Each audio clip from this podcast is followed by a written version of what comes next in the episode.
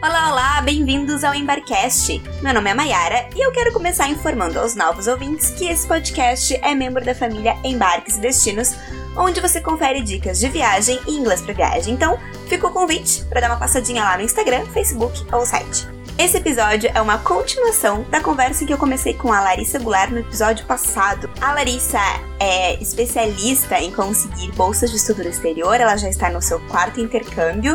Eu recomendo começar escutando o episódio anterior, então, porque hoje a gente vai continuar exatamente de onde paramos. Só que o foco dessa parte da conversa é em dar dicas, explicar como conseguir bolsas de estudo, o que se deve fazer, onde procurar pelas bolsas, como escrever uma carta de apresentação, como entrar em contato com um possível orientador e muito mais.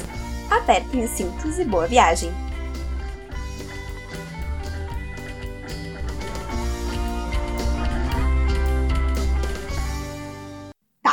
Então vamos fazer assim, vamos, vamos pensar algo um pouco mais prático para ajudar. Daqui a pouco tem mais gente que quer ter experiências que nem as que tu teve. Sou um estudante brasileiro, não sei, posso estar na graduação ou posso já ser formado, e eu quero ter uma experiência de intercâmbio acadêmico, eu quero estudar fora. O que que eu faço? Por onde eu começo? Tá, então a primeira coisa, antes de tu pensar num intercâmbio acadêmico, assim, é estudar uma segunda língua. Eu acho que isso desde sempre, tá? Isso vale para todo mundo. Pra sempre. Qualquer pessoa, qualquer área.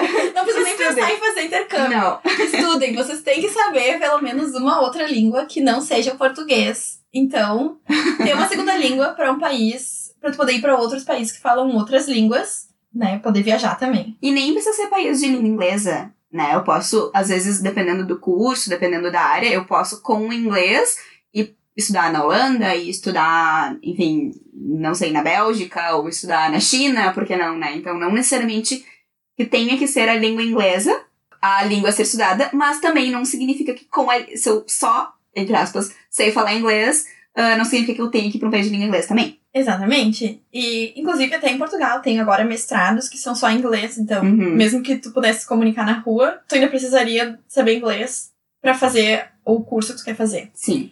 Então tá, tu já sabe uma segunda língua. Próximo passo é entrar em contato com a Secretaria de Relações Internacionais da tua universidade. Aqui no Brasil. Aqui no Brasil. Isso, porque eu tenho certeza absurda que a tua universidade já tem contratos com universidades no exterior e que ela deve oferecer pelo menos uma bolsa financiada por alguma, por talvez por um órgão de fora. Por exemplo, a URGS tem várias bolsas que são oferecidas pelo Santander, ah, tem umas outras bolsas que são ah, de outras entidades, assim, mas todas são gerenciadas por esse mesmo órgão. Então, se tu não sabe nada, não sabe por onde começar, assim, lá é o lugar para começar. Mas você tá falando isso pra quem tá na graduação? Uhum. E se eu já for formado e eu querer ser direto um mestrado, daí não, não é o caso, daí porque eu não tenho mais o vínculo. Por passos, por passos. Ah, tá, tá bom, desculpa. Me avancei. Então, isso é claro, se tu tiver na graduação e quiser fazer um intercâmbio de um semestre, dois semestres. Às vezes, para quem tá nas engenharias também, eles têm intercâmbios que são gerenciados pela própria Secretaria da Engenharia, coordenação deles lá. Então, assim, isso é para caso tu queira fazer um intercâmbio por, pela tua universidade que vai contar pra ti. O segundo passo, caso tu já tenha terminado a graduação, tu já fez teu primeiro intercâmbio, estamos procurando um segundo. Então, tu quer tentar um mestrado. Primeiro também, né? Tudo bem, É. o primeiro também, é porque eu já tô aqui planejando a vida de você que está aí ouvindo E está na fazer. graduação. pra fazer 20 intercâmbios.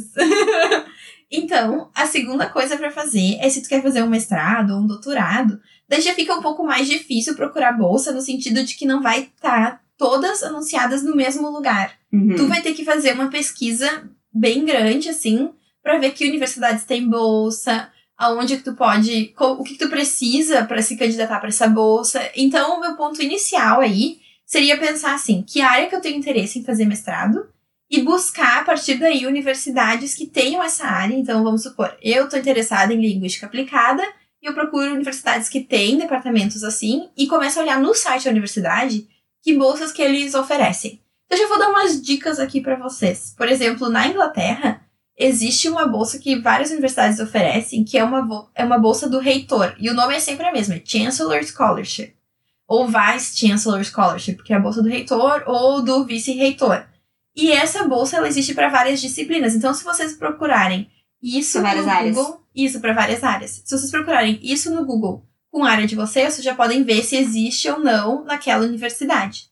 Agora tem sites também. Super recomendo sites. Tem vários sites que tu pode seguir que vão estar sempre anunciando bolsas. Um, assim, um dos maiores, eu acho, aqui no Brasil é o Partido Intercâmbio, que sempre anuncia bolsas de intercâmbio para alunos brasileiros se candidatarem. Só que essas bolsas do Partido Intercâmbio não são gerenciadas pela Bruna, que é a dona do Partido Intercâmbio. Ela só tá lá anunciando Uhum. e não tem um critério. Pode ser que aquela bolsa se, ah, se encaixe no teu perfil, pode ser que não. Por isso a importância. É tipo, desculpa te cortar, é tipo passagens imperdíveis do intercâmbio, sabe? passagens imperdíveis, pra quem não sabe, é um site que anuncia quando tem promoção de passagem aérea, eles anunciam. Eles não vendem nada, eles só anunciam que, ó, a TAP tá com promoção, a American Airlines tá com promoção, é a mesma coisa. Seria o equivalente. Meu Deus, se a Bruna estiver ouvindo isso, eu vou dizer pra ela. A Bruna começa a anunciar o Partido Intercâmbio como passagens imperdíveis do Do intercâmbio. intercâmbio. Porque é bem isso. O Partido Intercâmbio é um site ótimo para tu pesquisar bolsas. Porque realmente, um dos principais problemas, se tu não tem noção de onde começar, é isso. É encontrar bolsas que tu possa se candidatar. E ali tu vai ter vários, e a partir dali tu já vai saber, ah, tem aquele outro site que tem bolsa. Eu, por exemplo, eu tinha um calendário com várias bolsas que eu tinha ouvido falar, mesmo que elas não tivessem abertas na época que eu tava pesquisando. Eu tinha um, ah, uma página no Excel que dizia assim, quando mais ou menos que abriu, então o mês, e qual era o nome, Pra eu saber no ano que vem olhar naquele mês aquela bolsa. Uhum. Porque realmente é muito difícil tu ficar sabendo de todas as bolsas que estão abertas naquele momento e que se encaixam contigo. Porque às vezes tu sabe de uma bolsa que tá aberta, mas que tu ainda não pode concorrer porque tu não cumpre todos os pré-requisitos. Uhum. Então, aconselho seguir vários sites, inclusive esse do Partido Intercâmbio, eles têm grupo no Face em que outras pessoas divulgam outras bolsas, assim, começa a ficar um pouco confuso, Uhum. mas existe. Eu sei que tá na moda agora sair do Facebook, mas o Facebook tem muitos grupos de intercâmbio. É, os grupos. Na verdade, o Facebook, o bom que eu vejo hoje são os grupos, né? Hum. A gente consegue bastante informação, trocar muito mais que página. Enfim, agora já é a Mayara falando super forma é, pessoal, assim, minha opinião pessoal. Mas grupos de viagem, sim, bastante também. Então tem grupos de intercâmbio também. Exatamente. Tem muitos grupos de intercâmbio com oportunidades de bolsa. E eu acho que sim, tem algumas bolsas que são que abrem todos os anos, então que vale a pena ficar com o olho aberto. Tem, por exemplo, essa da Holanda, que é o Orange Tulip or Tulip Orange. Acho que é Orange Tulip. Acho que é Orange Tulip, que abre todos os anos e geralmente é para todas as áreas. Tem bolsas da Fulbright, que abrem todos os anos também e que são para várias áreas. Tem doutorado, às vezes tem mestrado, tem essa que eu fiz. Tem que estar sempre de olho porque pode abrir coisas diferentes. E tem também, para Inglaterra, tem uma que é o Gates Cambridge, que é para fazer mestrado e do- ou doutorado ah, em Cambridge. Tem o Tiffany do mestrado, que também abre todos os anos, que é para todas as áreas. Então, assim, a partir do momento que tu começa a pesquisar a bolsa, tu mesmo já cria um calendário mental de bolsas que tu sabe que abrem todos os anos. Uhum. E daí tu já começa a se preparar para aquilo ali. Eu acho que se teu objetivo é tentar bolsas, é essencial tu tentar todas as bolsas que tu achar e tu tá sempre ligado nesses sites que estão anunciando. Até porque às vezes não passa na primeira, né? Isso, eu acho que a minha principal dica para pessoas que querem tentar intercâmbio acadêmico é não desistir, porque eu tenho essa teoria de que para cada uma bolsa tu consegue, tu, tu tem que não conseguir três para tu conseguir uma. Por exemplo, tem uma bolsa que eu tentava todos os anos quando tava na graduação e eu nunca consegui ela, que era uma bolsa para ir para Espanha. Tudo bem, ah, ia pra Espanha, tava estudando inglês. É, mas eu tentei ela todos os anos e nunca consegui. Tem várias coisas que eu tentei e nunca consegui. Eu tentei vários também. Mas eu nunca consegui nenhum. Essa é a diferença, eu nunca consegui nenhum. É porque tu não tentou O a lógica do 3 pra. 1. Não, tentei. É. Não tentei, é verdade. Ai, que horror. Viu? Ó, tinha que ter te conhecido mais cedo na vida. Tá. Ah, e tem algumas bolsas que são próprias das universidades também, né? Uhum. Não, mas tu já comentou aquela do Vice Chancellor, assim. Isso, e essas são um pouco mais difíceis de achar, tá? Então, por exemplo, quando eu tava tentando doutorado nos Estados Unidos, algumas universidades dão bolsa pra te fazer o doutorado e outras não. Então, eu tinha todo um esquema de assim, se eu tinha amigos que já estavam naquela universidade fazendo doutorado com bolsa, aí eu tentava naquela universidade, porque eu sabia que existia essa possibilidade. Se, eu, se no site da universidade já dizia, ah, essa universidade dá bolsa, também tentava. Agora, se eu não conhecia ninguém e se não dizia nada no site, eu não tentava, porque eu não vou tentar uma coisa que realmente não vai me dar bolsa de jeito nenhum. Uhum. Mas tentar bolsas diferentes é. Acho que é importante dizer que é trabalhoso. Acho que tem muita gente que acaba não conseguindo, nem só por uh, não ter currículo, enfim, mas por não tentar mesmo, porque desiste quando tu vê a trabalheira que é a burocracia, a quantidade de documento, né? É, não é assim, aí você tava escrever uma, uma coisinha que deu demora, uh, tem que conseguir carta de recomendação, tem que conseguir três cartas de recomendação, uh, tem, uma, tem que escrever, a gente vai falar daqui a pouquinho, uh, uma carta de motivação. É trabalhoso, né? Precisa de vários documentos, de histórico, diploma, enfim, às vezes traduzido. O que, que já dá para ter meio que pronto, engatilhado, assim, para ganhar tempo? É assim, se o teu objetivo realmente é fazer um intercâmbio acadêmico, eu aconselho tu sempre, sempre, sempre ter um teste de proficiência válido dos últimos dois anos, tá? Quando tu vê que o teu teste de proficiência vai vencer, tu faz de novo. Porque isso era uma coisa que eu fazia e realmente deu certo. Eu nunca fiz um teste de proficiência que eu não usei, sabe? Eu sempre tive um que eu usei. Inclusive, o último que eu fiz, eu usei tanto para FLTA quanto para o doutorado. Mesmo que eu não soubesse antes, exatamente por causa disso. Porque às vezes surge uma bolsa e o prazo tá ali, e daí tu tem que ter um teste de proficiência. Ah, só me falta o teste de proficiência que é uma coisa que demora. Mesmo que tu faça amanhã, vai demorar um mês para sair o resultado oficial. Uhum. Então, o meu conselho é realmente, se esse é o teu objetivo na vida, tenha sempre um teste de proficiência válido. É, um, é caro, assim, é uma coisa cara de fazer, mas tu só vai ter que fazer de dois em dois anos. Pensa que é como se fosse uma vacina que tu vai ter que tomar de dois em dois anos. é isso. Assim, é assim que eu vejo.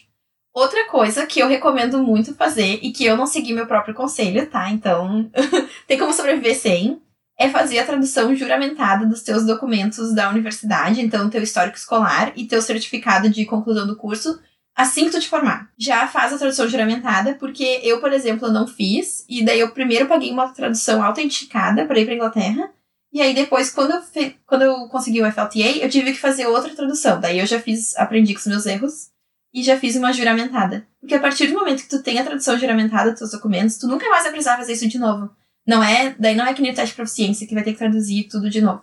Não, tu vai ter, também é uma coisa que agora eu não sei quanto tá saindo. Quando eu fiz, foi uns 300, 400 reais. Acho que agora tá um pouco mais caro. Mas vai valer para sempre. E toda e qualquer bolsa que tu for tentar vai te pedir esse documento. Então, acho que é importante ter essas duas coisas já, assim, antes de tu ver um edital que tu queira uhum. te candidatar. Isso sim pode estar pronto. Agora, outras coisas que tu pode estar pensando, por exemplo, se a bolsa surgiu do nada, é assim, quem seria minhas cartas de recomendação? Uh, mais ou menos ter um rascunho do que seria uma carta de motivação, sempre também. Eu acho que é legal. E a partir do momento que tu te candidata para uma bolsa, tu já tem muita coisa pronta para outras, assim. Eu sei que a primeira vez que tu vai preparar toda a documentação para uma bolsa é muita coisa para fazer e tu fica, meu Deus, eu não vou dar conta de tudo isso. Mas a partir do momento que tu faz uma, a próxima tu vai poder reutilizar muitas das coisas que tu já tinha uhum. e tu vai candidatar, vai te candidatar para outra, por mais que seja diferente, tu vai poder usar algumas partes daquele documento que tu já tinha escrito. Então, assim, vale a pena deixar algumas coisas engatilhadas, mesmo que seja só na tua mente, assim, uhum. tópicos que eu quero abordar se eu escrever uma carta de motivação e pessoas que eu confio que poderiam escrever uma carta de recomendação para mim. Esse tipo de coisa, assim, na tua mente. Legal. É, vamos falar então da carta de motivação, ou então a cover letter, né? Acho que é um, é um assunto que as pessoas se apavoram um pouco, porque aqui no Brasil isso não é comum, né? A gente tem seja no que for, assim, é, uh, digamos, eu quero fazer um mestrado aqui no, no Brasil, me corrijam se estiver enganado, mas ao menos ali na letras da URGS, não, não, a gente não tem que escrever uma carta de motivação, tu vai trazer todo o teu histórico, tu vai trazer tudo que tu já fez, tuas pesquisas, enfim, tu vai fazer uma prova, mas não tem que escrever cartas, a gente não tem, não tem o costume aqui de escrever cartas. E muitas, muitas, mas muitas universidades estrangeiras pedem o que é a cover letter. Como escrever uma cover letter? o que, o que inclui na cover letter? Então, tem várias. Eu acho que para tudo em outro país, tu vai precisar de ou uma cover letter ou um statement of purposes. E assim, eu vou explicar como se eles são bem parecidos, tá? Então. Uh, statement of purpose, traduzindo? É um, uh, uma carta dos teus propósitos. Então, cover letter. As duas são uma carta de apresentação, motivação. Isso, né? a diferença, assim, então, pra quem quer ser bem específico, tá? É que uma cover letter tu vai falar mais do teu passado, assim, uh, te apresentando, e que o statement of purposes tu vai falar mais do teu futuro. Mas em ambos tu vai falar as mesmas coisas, é só o número de linhas que tu vai gastar com cada coisa, tá? Então, o que seria uma cover letter e o que eu acho que pra mim é uma fórmula de sucesso pra uma cover letter, assim.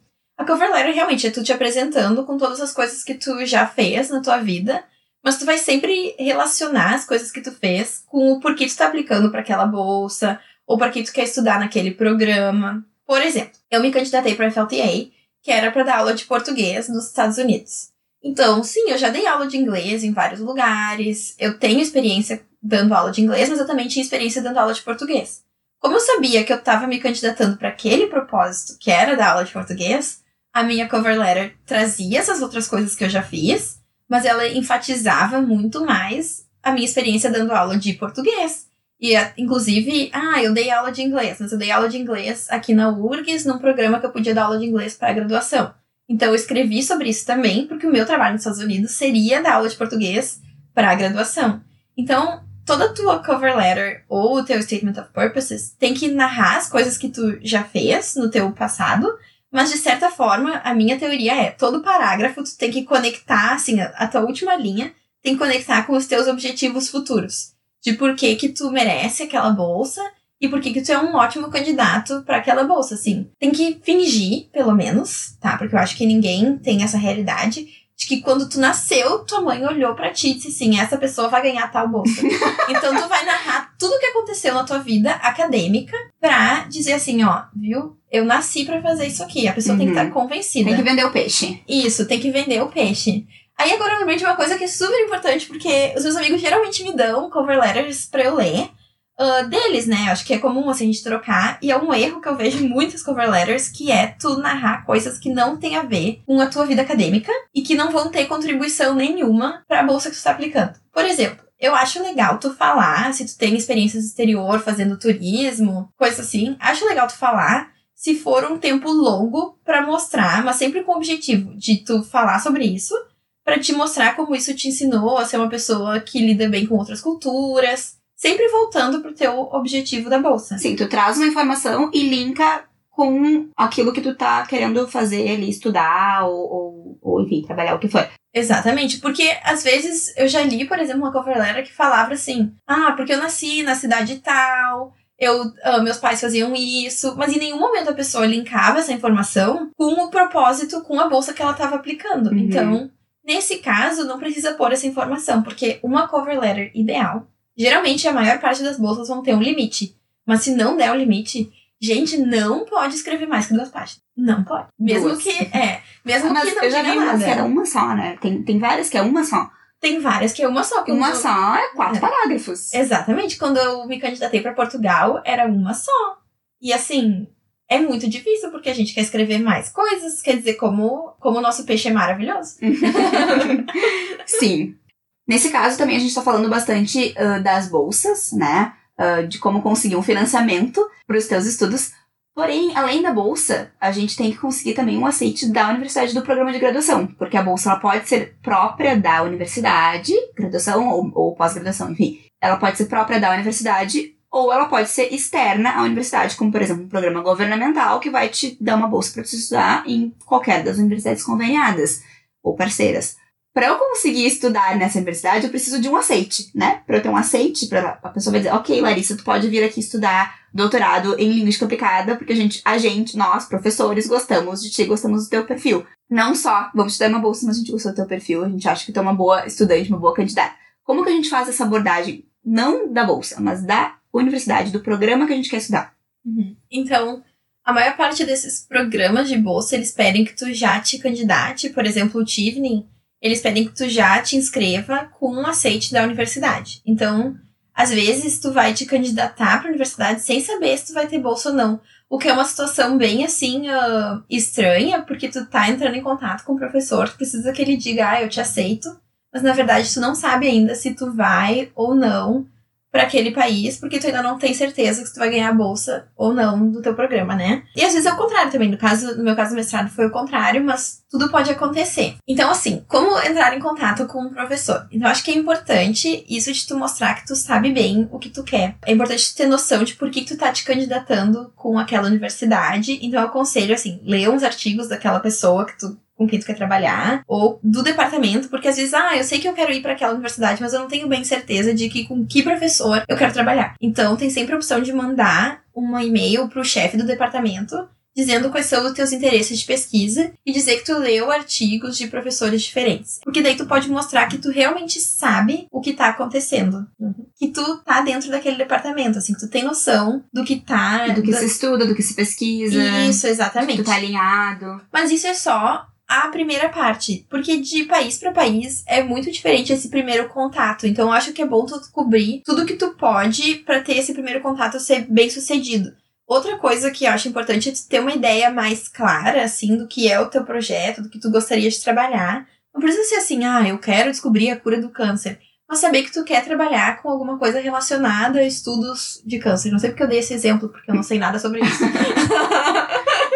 Vamos supor no meu caso, tá? Eu sabia que eu queria trabalhar com escrita de alunos brasileiros em inglês para fins acadêmicos. Então, ah, se eu sei bem a rebimboca da parafuseta que eu quero estudar, não sei bem a rebimboca da parafuseta, mas eu posso entrar em contato com o professor dizer assim: ah, eu vi que tu fez essa pesquisa aqui e acho que eu poderia aplicar isso para o meu tópico de estudo. E daí tu tem interesse. Eu acho que o primeiro e-mail que tu tem que mandar para essa pessoa tem que ser assim: tu tem interesse, não já dizendo, ó, isso eu quero, eu vou aplicar pra ouça. Isso. O que tu pode fazer? Mas, mas se apresentando. Isso, é se apresentando e dizendo que existe a possibilidade de tu aplicar para essa bolsa se, se, esse professor teria interesse em ser teu orientador. Então, assim, tu tá perguntando, tu teria interesse em ser meu orientador no caso de eu aplicar para essa bolsa com esse tópico de pesquisa?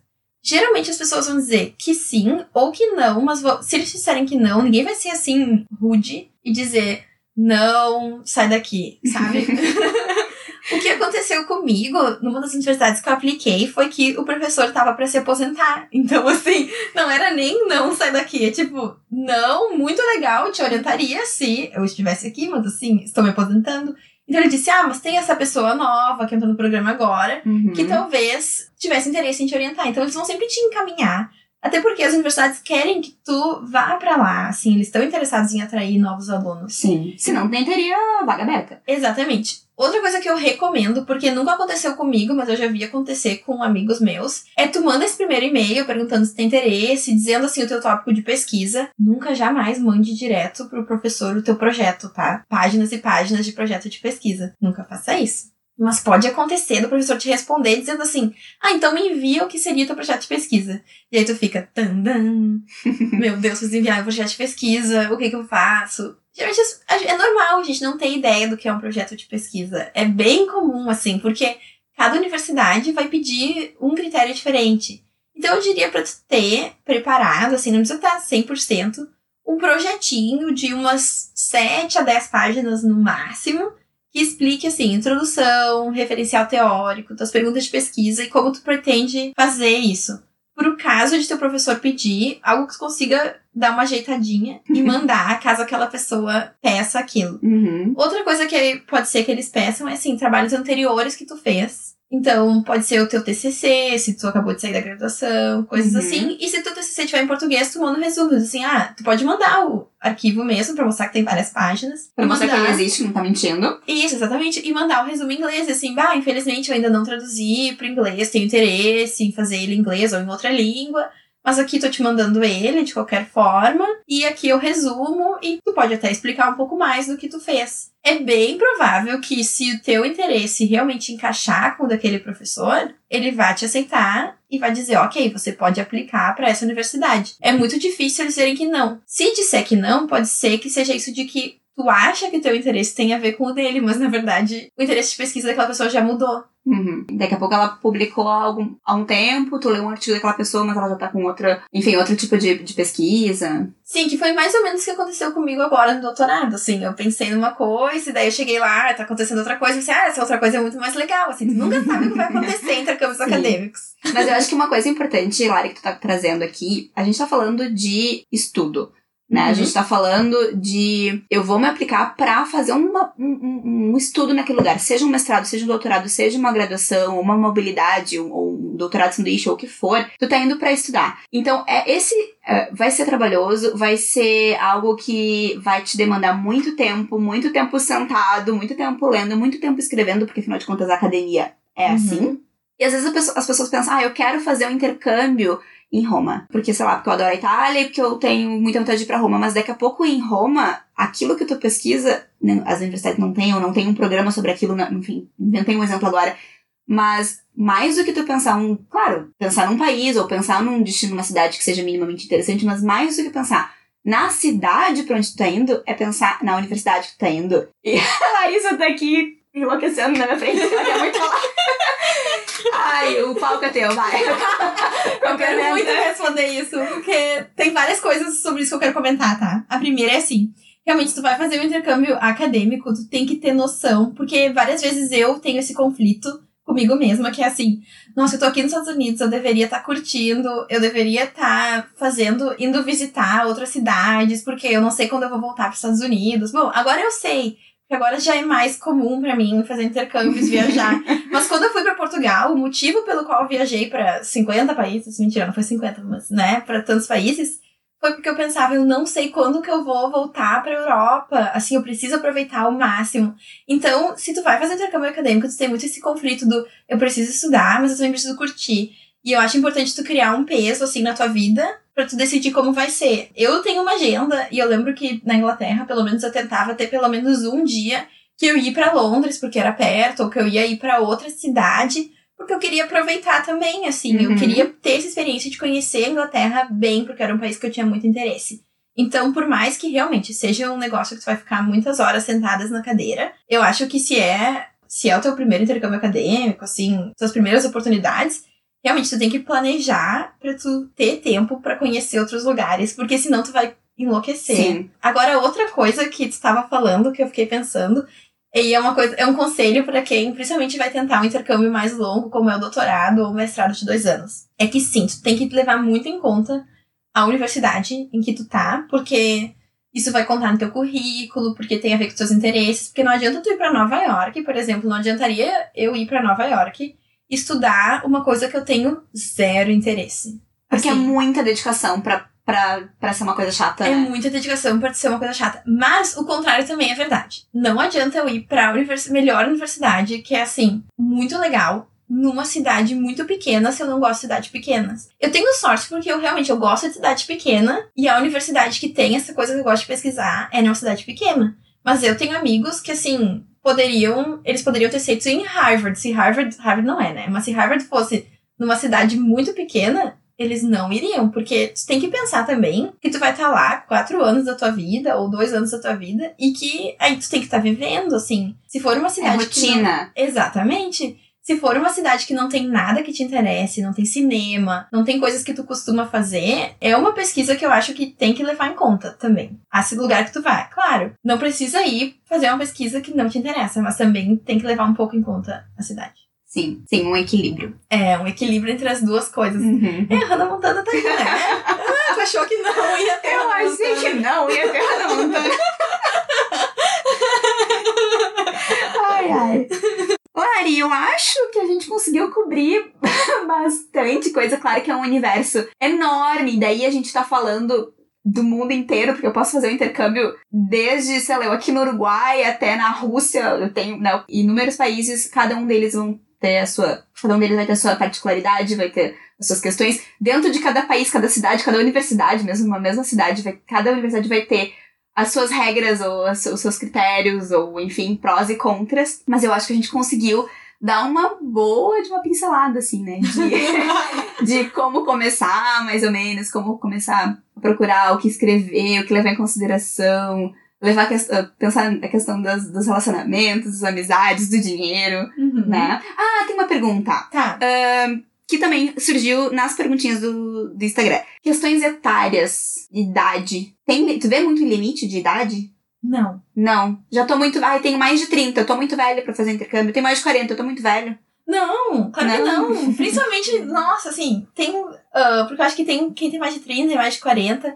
geralmente tende a fazer esses intercâmbios de uh, língua inglesa, assim, de ir para outro país, fazer intercâmbio de língua inglesa, mas eu acho que dá para fazer intercâmbio que não seja só a língua, que seja um interesse de pesquisa ou de Uhum. estudar mesmo, assim. Eu vejo muitas pessoas mais velhas, assim, querendo fazer aquela faculdade que queria ter feito antes e não fez. Ou realmente fazer um curso que seja de curta duração, porque às vezes tem que voltar para o Brasil, porque tem obrigações Uhum. fazer um curso de curta duração de algum ponto que tem interesse, eu acho que não tem limite de Não. idade nem pra conseguir bolsa, assim. Eu conheço pouquíssimas bolsas que tenham realmente um limite de idade pra poder se candidatar. Geralmente pode ser qualquer idade, tem Uhum. inclusive agora surgindo, eu não vou dizer saber o nome, mas se der uma olhada nos blogs, tipo Parte de Intercâmbio, tem bolsas que são voltadas pra um público assim, acima dos 30. que Já tem Uhum. mais experiência profissional, inclusive. Então, tem muito disso. Sim. E tu tem colegas, tu vê colegas que são mais velhos. Inclusive, falou, né? Eu lembrei agora. ah, ah, falou não hoje aqui no. No fazer- podcast. falar agora. Mas eu lembrei de uma vez que tu comentou quando foi pra fazer o mestrado, que tu conseguiu na Inglaterra pelo Hornby, tu era a mais nova. O pessoal já tava fazendo o segundo mestrado, Sim, né? quando eu fui pra Inglaterra, então, fazer o mestrado por essa bolsa, eu era, e ainda sou, na verdade, a pessoa mais nova de sempre que conseguiu essa bolsa. Da vida, da, história da do Hornby. história do Hornby. Palmas para a Larissa. Porque geralmente as pessoas que vão pra essa bolsa, ou elas já estão no segundo mestrado, ou elas têm muito mais experiência profissional. Assim, a idade média das pessoas era ter 37. Não era. Acho que o colega mais novo, depois de mim, já tinha 30. e tu tinha na época? 23, 24? Assim. Sim, menos que 24 por, por causa do Isso, desconto é, do tá? Exatamente, eu tinha menos Do que trem. 24. É, eu lembro que eu era mais nova que o CD que é da Dell, que saiu depois. Do quê? Ah, do CD da Bel. Nada a ver, gente, mas. ah, é isso, assim. Tipo, nessa bolsa, realmente, porque tem muitas bolsas. Eu lembro que tem uma para os Estados Unidos, que eu não vou lembrar o nome agora, que eles querem pessoas que tenham experiências profissionais. E se. Se for uma pessoa que estiver pensando em fazer o doutorado, gente, doutorado com mais de 30 é o, assim, Normal. É, é o esperado, inclusive, é o que eles querem, porque tu já tem mais experiência naquela tua área, então tu vai ser um ótimo aluno, porque tu vai estar agregando coisas e não Uhum. só ali aprendendo. Sim. Então tá. Vamos ficando por aqui na nossa conversa de hoje, nosso bate-papo. Te agradeço imensamente. Eu tô Que- só piscando. Tô só piscando. A Larissa com uma carinha assim de plim, plim, plim nos olhinhos. Lari, se alguém quiser trocar uma ideia contigo, quiser te mandar uma mensagem, sem alugar a Larissa, pelo amor de Deus, ela, ela é uma doutoranda. A gente ser doutorando é um trabalho do cão, mas ela também pode dar uma assistência. Ahn, onde podemos te contatar? Sim, pode. ahn, acho que a Mayara tem o meu Instagram.